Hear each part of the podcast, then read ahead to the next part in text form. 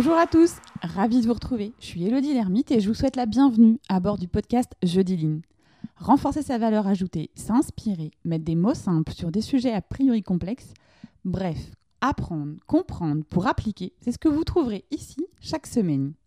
Mon objectif Vous donner les clés et les astuces pour booster concrètement la performance de vos activités, quelles qu'elles soient.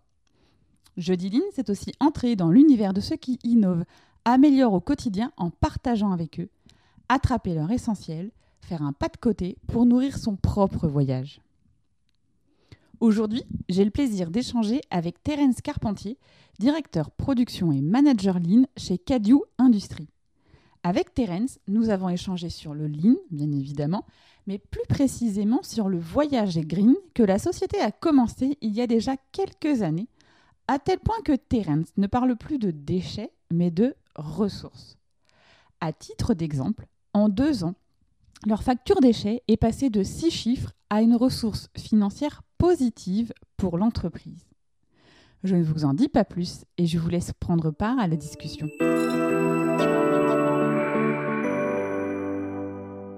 Bonjour Terence, en tout cas merci d'avoir accepté mon invitation à discuter sur, euh, sur le Lean.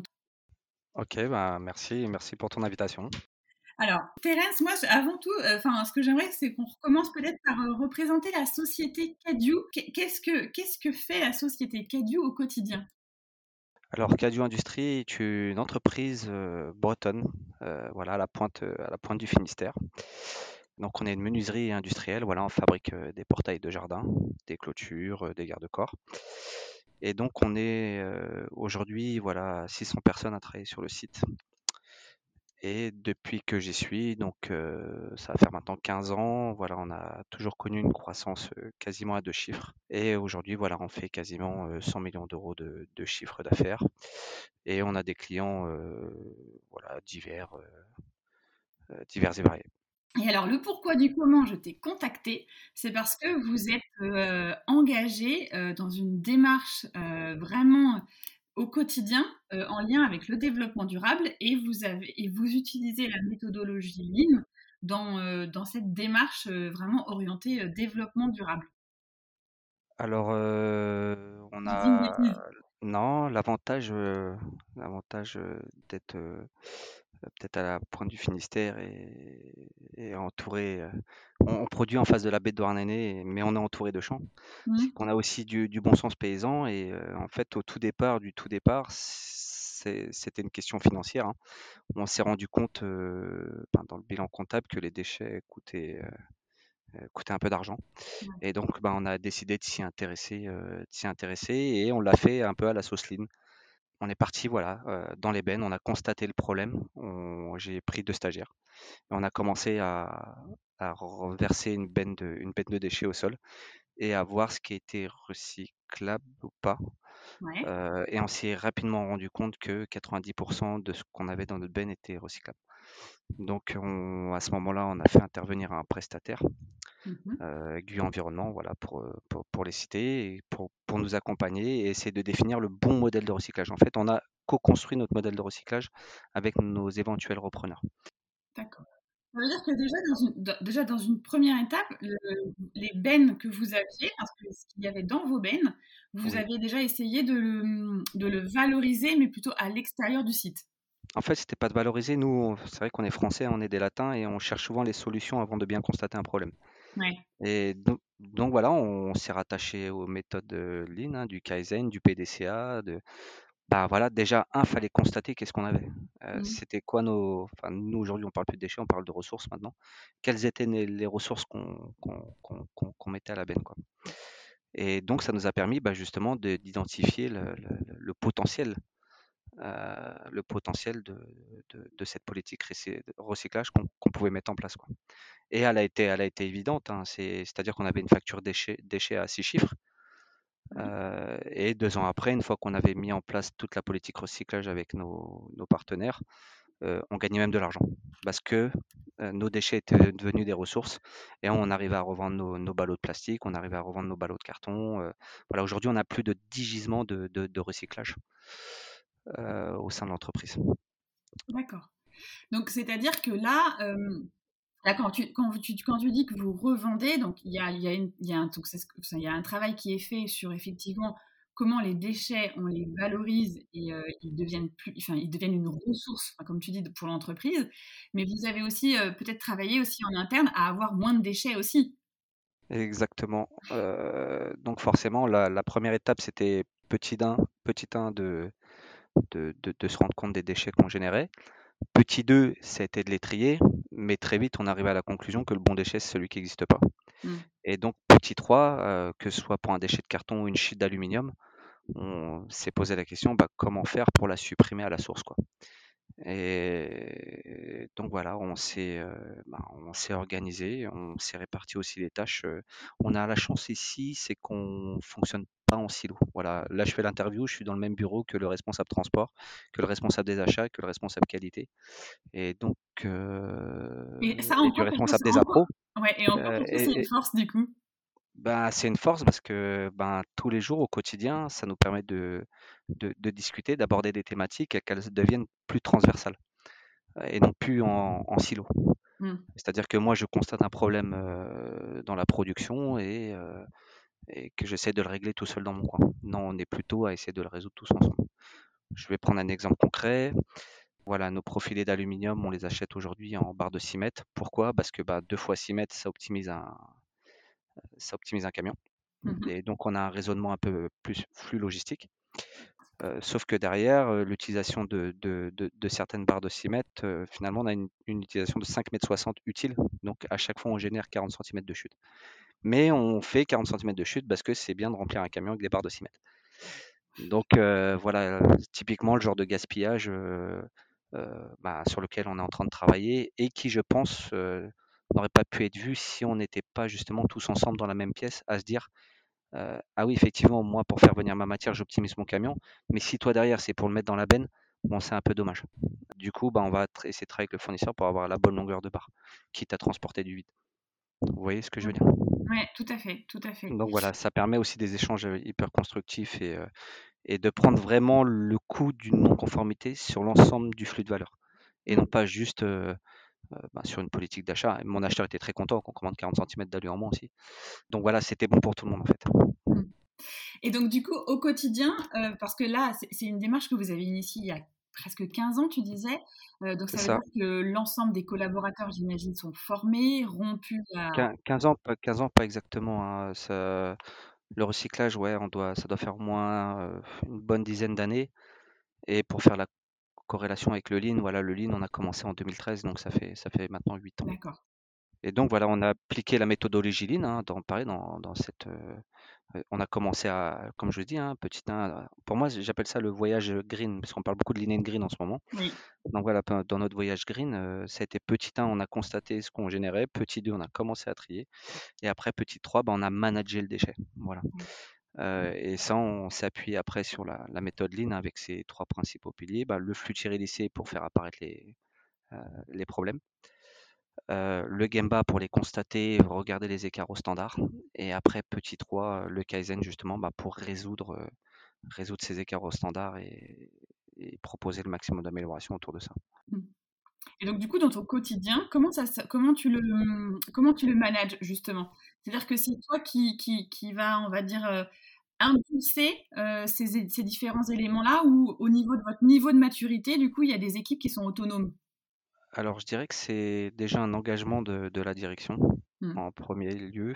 Pourquoi euh, On a une direction qui est très convaincue. De toute façon, on ne peut pas produire avec vue sur la mer et ne pas penser à, ces déchets. Voilà, ce serait une mmh. forme d'inconscience. Donc on a vrai, voilà, une direction qui est très convaincue par, par la nécessité de, de, de, produire bon du premier coup et, et de préserver au maximum les ressources et, et, la planète. Donc ça, pour moi, c'est déjà la première base. C'est parce que quand il y a des, au moment de faire certains arbitrages, on sait qu'on aura un appui sans faille. Voilà. Mmh. Donc ça, c'est ça, c'est le premier point. Et, après, euh, dans, dans, dans, dans l'idée, c'était aussi de, de pouvoir euh, ben, amener tout le monde avec nous donc forcément, ça commençait aussi par, par les managers de terrain, managers de proximité. Et donc moi, dans tous les Gemba, on a toujours un moment pour aller regarder une chute. pour aller regarder une benne à déchets et de comprendre ce qui se passe dans cette benne à déchets. Voilà, c'est la fameuse analyse des bacs rouges. Mmh. Voilà, parce que dans, en fait, dans ces bennes à déchets, principalement pour nous, l'alu, bah, surtout avec la flambée des cours de, de, matière actuellement, bah, c'est des mines d'or en fait. On appelle ça des pépites chez nous. Mmh. Voilà, il y a des mines d'or et il y a aussi une manière de comprendre aussi qu'est-ce qui est en train de se passer parce que voilà, dans votre benne, vous pouvez avoir différents types de, de, chutes. La chute de production en elle-même, parce que comme je l'ai dit, la barre, on la commande en 6, sauf qu'on en a besoin de 5,60. Donc là, c'est la chute un peu structurelle, organisationnelle. Mais derrière, il y a aussi la chute de l'opérateur qui s'est trompé, qui a confondu la droite de sa gauche, qui n'a pas accès à un Pokayoke pour éviter de se tromper, qui n'a pas accès à, voilà, à tout ça. Et là, on est vraiment, trouve, dans le ligne pur. C'est-à-dire qu'on est sur le terrain, on est là où ça se passe. On constate physiquement ce qui s'est passé et on parle ensemble autour du problème sur le lieu du crime. Voilà. On n'est plus là à juste essayer de compter les morts, comme je dis souvent, on est là aussi pour essayer de sauver les blessés. C'est une belle philosophie, ça, Terence. ouais, bah oui, c'est, c'est, clair. C'est, voilà, regarder, se servir de ce qui s'est passé pour regarder devant et, et mmh. faire mieux demain.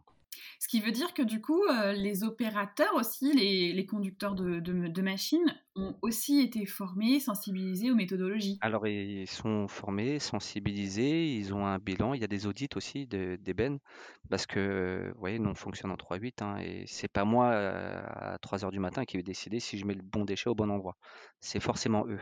Mmh. Donc, pareil, euh, une nouvelle fois, hein, le, succès de, de toute politique de mise en route de personnes ou de c'est pour moi la, la, question du sens. C'est il faut faire sens rapidement que les gens prennent conscience voilà des tenants des aboutissants. De toute façon c'est comme quand vous montez dans un avion vous ne montez pas si vous ne connaissez pas la destination. Et donc voilà on essaie de faire un maximum de sens de, de montrer quel est le chemin où on va c'est quoi la destination pour être sûr que les gens puissent embarquer dans notre, dans notre avion quoi.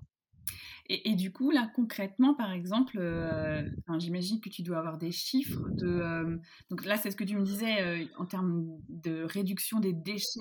Bah, je vais reprendre par exemple les chutes à ouais. voilà, parce que pareil, hein, quand on parle de standards, on parle aussi de, standards mesurables aussi. Mmh. voilà, par exemple, notre, notre, taux de chute aluminium est passé de 28% quand on a commencé à aujourd'hui 11%. Et il était de 13% il y a deux ans. Donc forcément, les derniers pourcentages, les derniers points là à aller chercher, ce sont les plus durs mais, mais on continue de les faire descendre. Donc ça veut dire que, comme on le dit souvent, l'amélioration continue est infinie et qu'elle elle continue de porter ses mmh. fruits.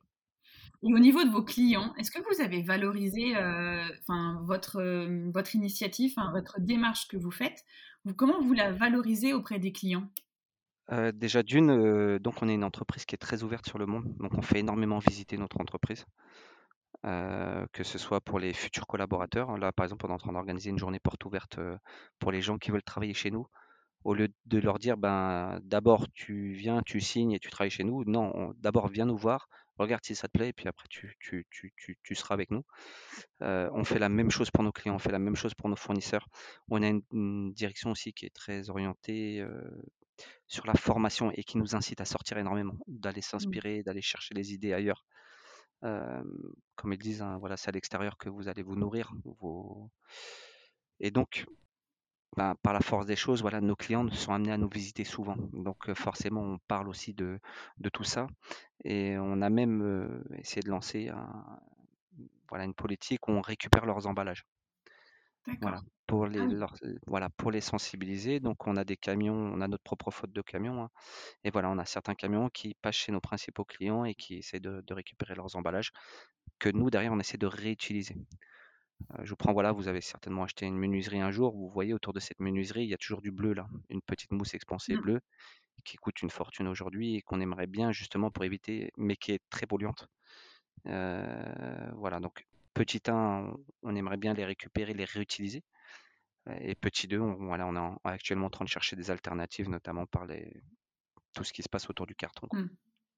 Oui, c'est vraiment une démarche globale euh, tout au long de l'entreprise et tout au long de la vie du produit. C'est une démarche globale site. Hein. Pas plus tard que ce matin, j'étais avec un cabinet, là, Diatomé, où c'est que euh, voilà, on parle de, de, de, certification Bicorp. Euh, on est aussi en train de, réfléchir sur, sur alors on a créé déjà notre ambition, on a créé notre raison d'être, on a créé cette vision, hein, nécessaire au management et et comme je le dis, pour que chaque salarié puisse embarquer dans notre Mmh. avion et et aller le plus loin possible. Et là, voilà, on est en train de se de de se positionner pour certainement devenir entreprise à mission. Heu et donc vraiment inscrire dans nos statuts, heu, notre volonté à vouloir protéger, heu, la planète et à avoir une production, voilà, une quelque chose de de Du durable. plus durable, de plus vertueux, Mmh. voilà. Et alors quand vous rencontrez, enfin quand tu rencontres, des entreprises, qui, sont vraiment au au tout début, qui, qui se disent: «On va essayer de réfléchir à notre impact environnemental», c'est quoi ta ta ta 1re, heu, ta ta 1re question ou les 1res choses que tu leur demandes? Alors en fait, pour moi, je enfin qui suis qui qui qui vit mon entreprise, hein, je suis tous les jours, sur le terrain, je je connais ses moindres, forces et faiblesses. Pour moi, c'est 2 choses qui sont indissociables. C'est-à-dire heu, la performance n'exclut pas le fait d'être vertueux et et en phase avec, le développement durable. Mmh. Pourquoi? Bah, être performant, voilà, par exemple, pour gagner en productivité, il y a 2 leviers majeurs, hein, heu, faire bon du premier coup, donc la partie qualité et la partie ergonomie pour éviter de trop fatiguer ses collaborateurs. Mais faire bon du premier coup, ça veut dire jeter moins de matière aussi et donc ça veut dire acheter moins de matière aussi. Donc pour moi, tout ça, c'est tout ça, c'est c'est lié, quoi. Pareil pour un emballage, heu, un emballage, heu, si vous arrivez à passer d'un emballage carton à un emballage navette, bah, c'est autant de carton en moins à manipuler, à recycler ou voilà et c'est vrai que nous, on s'est très vite posé ce type de questions-là parce que, l'intérêt, écologique, était en phase avec, voilà, l'intérêt économique et aussi en phase avec, le besoin d'améliorer nos performances au sein de la structure.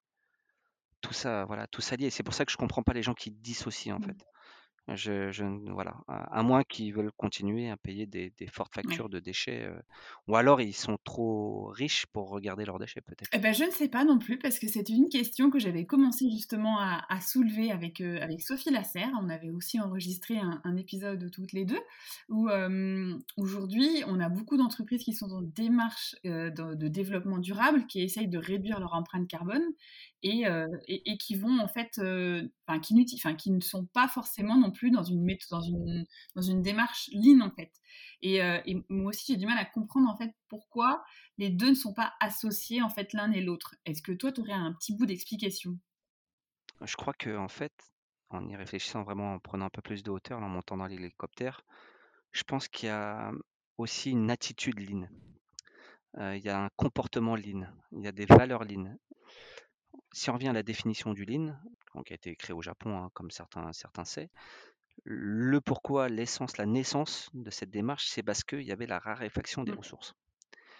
On n'avait plus accès à autant de ressources, voilà, après, heu, après la Seconde Guerre mondiale, on n'avait plus accès à autant de de ressources et donc je trouve que dans la raréfaction des ressources, l'être humain se réinvente. On se recrée des modèles, on se on devient imaginatif, créatif. Moi, je vois, voilà, dans cette culture lean, en fait, dans cette, bah, toutes les appétences pour pouvoir faire de l'éco-conception, du développement durable, pour pouvoir faire tout ça et c'est pour ça que je pense que les 2 notions sont très liées, en fait, sont très, heu, parce qu'il y a une, une sorte de formation, de de constitution de l'état d'esprit qui va dans ce sens-là. Mmh.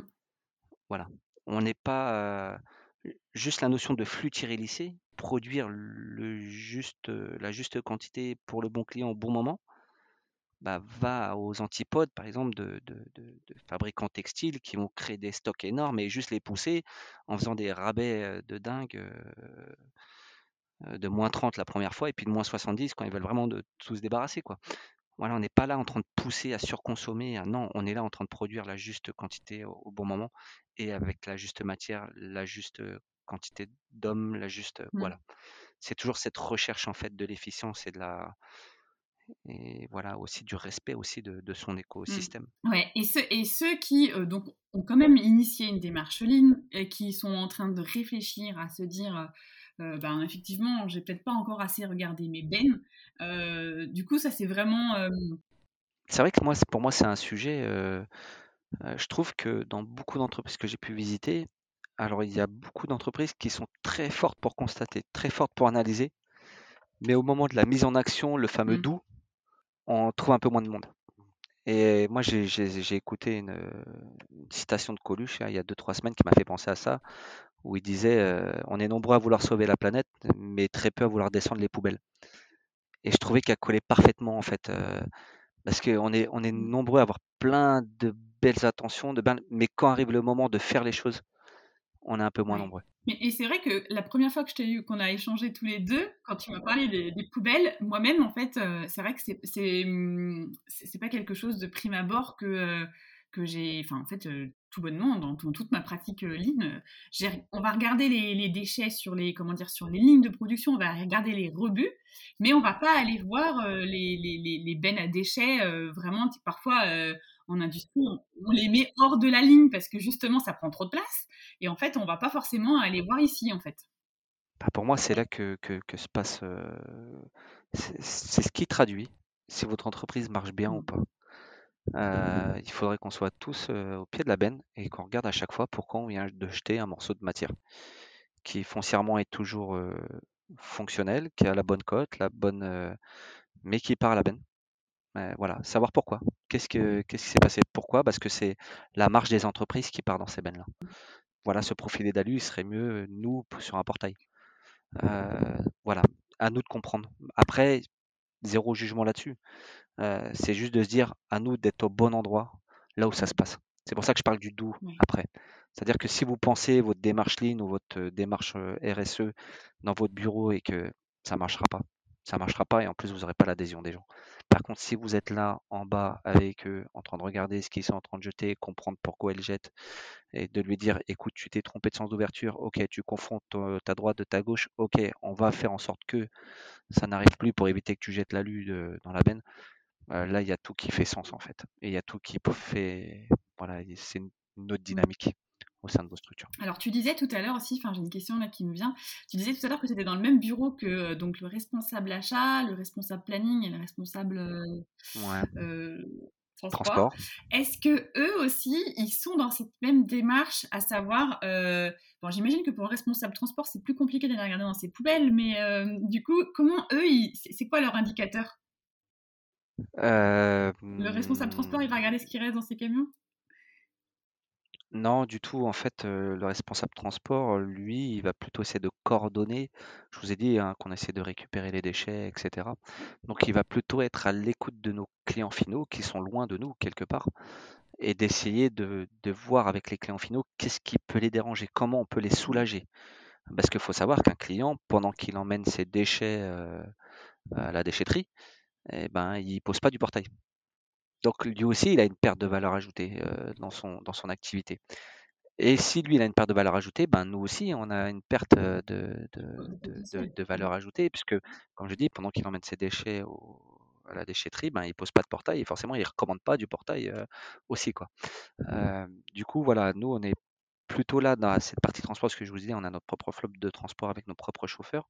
On est plutôt là, le responsable de transport, plutôt là à écouter comment on pourrait aider, soulager voilà, les, les, les, douleurs de, de, nos clients finaux. Je parle sur ce sujet-là mmh. hein, de, de, récupération des déchets.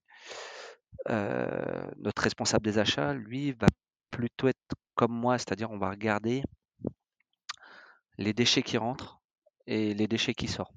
Alors j'ai un exemple concret, par exemple sur, euh, sur du bois, où euh, on se rendait compte qu'on faisait recycler 140 tonnes de bois, et à l'inverse, on en achetait 100 tonnes en palette. Du coup, on s'est dit, c'est quand même dommage qu'on recycle 140 tonnes de bois, qu'on ne puisse pas l'utiliser pour faire peut-être ces 100 tonnes de palettes. Et donc, du coup, ben,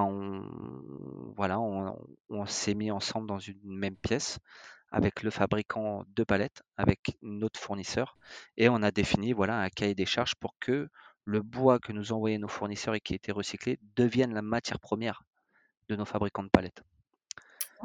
Et donc très vite, en fait, ça fait des petits, entre guillemets, c'est que bon, on a mis en place ce système-là qui a duré deux ans. Et très vite, ben, nos fabricants aussi, nos, nos, fournisseurs d'aluminium se sont dit, mais attends, au lieu que moi je fasse du bois pour que ce soit récupéré pour un autre, pour, ben, moi aussi je vais faire des palettes que je vais mmh récupérer. Quoi. Et donc ça, a, ça a fait naître des vocations, des vocations chez eux de, de, d'économie un peu circulaire, d'emballage navette, etc. Et donc aujourd'hui, ils récupèrent tous leurs palettes. et on a beaucoup moins de bois à recycler. Voilà. Et c'est vrai que dans la démarche aussi de recyclage, on est plutôt sur le upcycling plutôt que juste Mmh. euh, recycler et se dire ben c'est un déchet de moins Mmh. gérer quoi. On essaie vraiment de rechercher euh, ce déchet qui existe pour moi, comment moi je peux le, le transformer en quelque chose de plus encore plus vertueux que ce qu'il est aujourd'hui. Oui, c'est ce que tu disais au tout début, c'est le déchet, vous le voyez plus comme un déchet, vous le voyez comme une ressource. Et qu'est-ce que vous pouvez Exactement, euh, ouais. du coup euh, en faire euh, derrière quoi? Exactement. Et voilà, et, et c'est un sujet qui est, qui, est, qui est, discuté tous les jours parce que euh, jeudi dernier, j'accueillais le Club Lean de Cornouailles. Hein, C'était la visite de Cadius. C'était à notre tour sur les, les 20 entreprises du, du, club.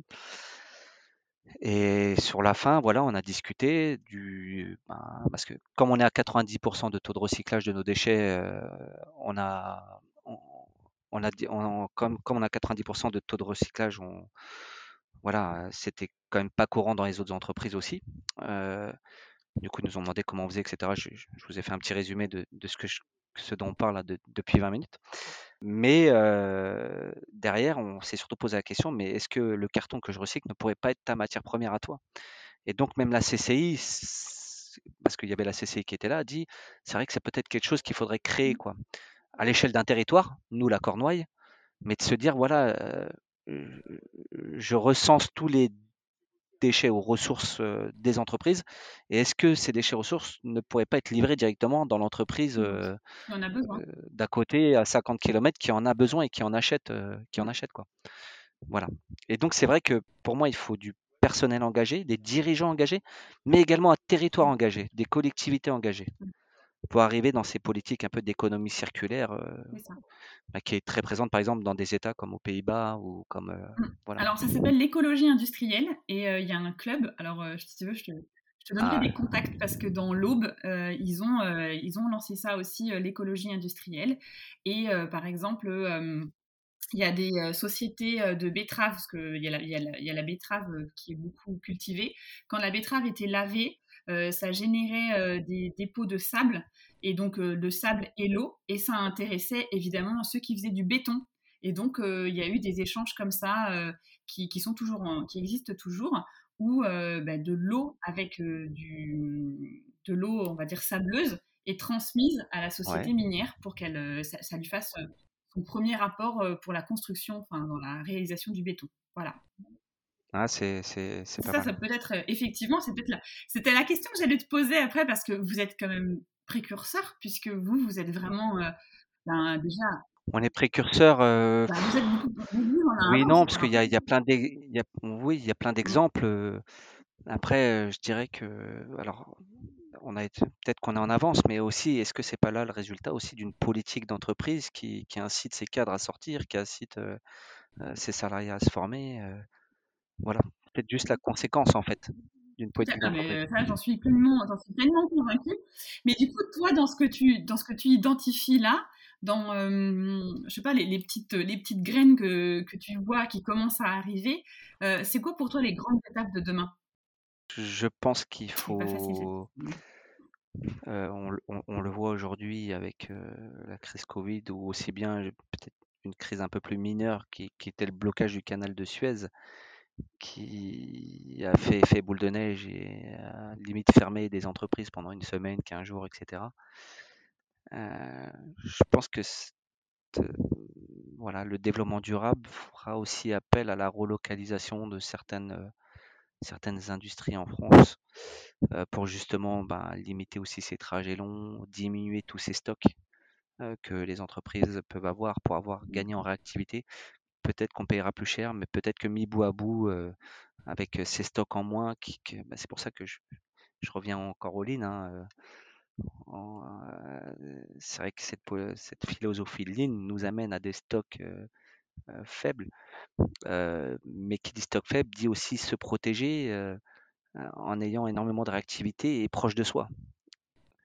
Donc c'est vrai qu'il y a beaucoup de détracteurs Mmh. qui, qui disent que le lean peut détruire de l'emploi enfin, bref, pendant le temps. Moi je dis souvent, hein, le lean est comme un outil, c'est comme un marteau. Vous pouvez construire, vous pouvez détruire. Et c'est vrai, on peut, on peut, ça dépend de comment on l'utilise cet outil. Euh, mais s'il est utilisé d'une manière très vertueuse, il peut être, il peut déboucher, je pense, sur une réindustrialisation, voilà, de, de, notre pays. alors, je ne parle pas de grands groupes, de grandes, mais vraiment de petites PME très agiles, très réactives qui, qui pourraient, voilà, tirer leur, leur épingle du jeu, quoi.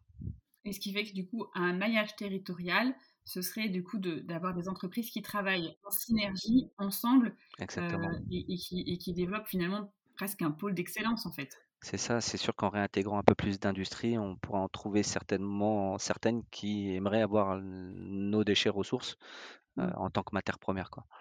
Mmh. Parce que vous, aujourd'hui, par exemple, vos matières premières, euh, elles sont toutes, elles sont toutes originaires de la Bretagne ou elles viennent d'un petit peu plus loin?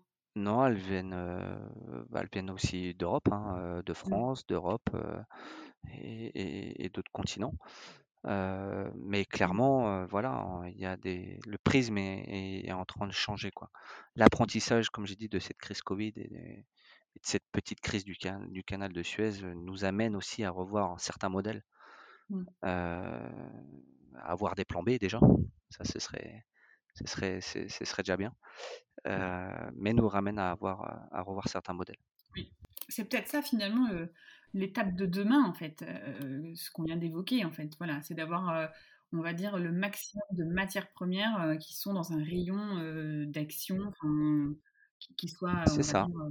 Simple, à proximité, on va dire. C'est ça, un maillage de territoire. Nous, on a un bel exemple hein, d'économie circulaire au, au, niveau de Concarneau. Donc, il y a des élevages de vers de sable euh, voilà, donc on part d'un verre, hein, un verre de sable dans lequel on, ce verre de sable est élevé parce qu'on vient y extraire son hémoglobine, qui est une bonne alternative, il faut savoir, hein, au sang humain, etc. Donc qui, amène certaines euh, solutions euh, pour, pour, la médecine. du coup, ce verre qui devient un cadavre est la matière première d'un élevage de, de, à côté. Euh, voilà, cet élevage de saumon qui après l'usine euh, de transformation est, pas très loin, etc., euh, etc. Quoi. Donc. Bah oui, pourquoi pas demain penser les modèles, comme vous dites, hein, peut-être la, j'ai bien aimé l'écologie industrielle, c'est ça? Oui. Mmh, ben, peut-être avoir des modèles d'écologie industrielle qui, qui couvrent, voilà et de mettre après à disposition, voilà, je, je, parle tout bête, hein, de mutualisation aussi de certains métiers. je mmh. parle souvent d'un cariste, un cariste qui est... Parfois, on hésite à embaucher un cariste parce qu'il va être effectif que le temps du déchargement d'un camion. Bah, si vous êtes dans la même zone et que les déchets sont les ressources des uns des autres, et ben peut-être que ce cariste peut aussi travailler pour les 3-4 structures qui travaillent dans, dans le même rayon. Quoi. Voilà, bon, il y a plein de petites choses comme ça qui, qui mmh. sont, qui sont peut-être à, regarder pour le futur. Oui, ça fait des belles pistes à, travailler pour, en tout cas pour demain. C'est ça, c'est ça. Et puis, ouais, et puis aussi bah, penser nos systèmes pour qu'ils soient le maximum réparables, pour qu'ils soient le maximum, mmh. voilà, vraiment capitaliser sur la valeur ajoutée une fois qu'elle a été créée. Mmh. Tout à fait. En tout cas, merci Terence d'avoir partagé des éléments très concrets. Et ça, c'est fort appréciable. Bah, merci à vous. Euh, euh, j'espère que du coup, euh, ça, ça en inspirera beaucoup et, que, et que chacun à son échelle, dans son entreprise, finalement, ira voir ses bennes. C'est ça, et comme je dis souvent, hein, c'est parce qu'il y a beaucoup d'entreprises qui viennent nous visiter, etc. Je leur conseille de pas faire du copier-coller avec nous ce qu'on a fait. Parce que nous, mmh. chez nous, ça a marché parce qu'on a notre propre culture d'entreprise, on a notre propre culture de notre personnel a sa propre culture. Mais voilà, si ça peut inspirer, voilà. Mais surtout, voilà, j'incite chacun à devenir vraiment une entreprise apprenante, apprenante de son écosystème, apprenante de son système à elle, pour ben, justement l'optimiser, le rendre efficient. Et j'insiste sur le mot efficient et non pas efficace, à le rendre mmh. efficient pour ben, de, avoir de, de, de, jolis résultats à l'arrivée. Quoi. C'est ça. Et tu as bien raison de réinsister sur ce sujet-là parce que c'est pas parce que pour vous ça a marché qu'en faisant un copier-coller, ça, va, marcher, ailleurs. Exactement. C'est vraiment la démarche dont il faut s'inspirer pour pouvoir euh, avoir un résultat. Euh, euh, bah, avoir le même résultat, mais il faut s'inspirer de la démarche. C'est ça, et c'est en ça que le Lean est puissant, puisqu'on parle de philosophie Lean. Par contre, oh oui, il y a une base, il y a la fameuse maison TPS, Toyota, oui, c'est. Mais après, c'est comment ces outils-là, cette philosophie-là, on l'applique à son organisation et à, et à sa propre entreprise. Quoi. Mmh, mmh. c'est ça. Ben, vraiment, merci beaucoup, Terence. Merci à vous de m'avoir invité. J'espère que cet échange vous a inspiré, donné des clés pour expérimenter et vous a donné l'envie de vous lancer, de démarrer votre propre voyage green, parce que comme l'a dit Terence, le bon déchet est celui qui n'existe pas. Trois étapes, je vous les rappelle. Le 1, le flux tiré pour faire apparaître les problèmes. En 2, le Gemba pour les constater. En 3, le Kaizen pour les résoudre et proposer le maximum d'amélioration avec au centre les équipes pleinement engagées dans cette démarche. Voilà, terminé pour aujourd'hui. Merci pour vos encouragements et vos retours qui me sont sincèrement précieux. Je l'ai évoqué avec Terence et aussi dans l'épisode avec Sophie Lasserre, nous sommes convaincus que la philosophie Lean est une démarche durable et concrète face aux enjeux climatiques et de développement durable pour notre planète. Aussi partager, aller à la rencontre d'entreprises comme la société Cadieu, qu'il conjugue au quotidien, m'intéresse. Alors faites-moi signe, partagez-moi vos contacts pour qu'ensemble on puisse s'inspirer mutuellement et faire bouger les lignes après. Si vous pensez que cet épisode peut intéresser vos amis ou vos collègues, il vous suffit de cliquer sur Partager. C'est une fonctionnalité qui se cache dans l'icône avec les trois petits points sur votre application d'écoute. Et s'il vous reste 30 petites secondes là, tout de suite maintenant, ce serait top que vous notiez 5 étoiles le podcast et que vous laissiez un commentaire. Ça permettra à ceux qui hésitent de passer le cap et d'écouter le podcast.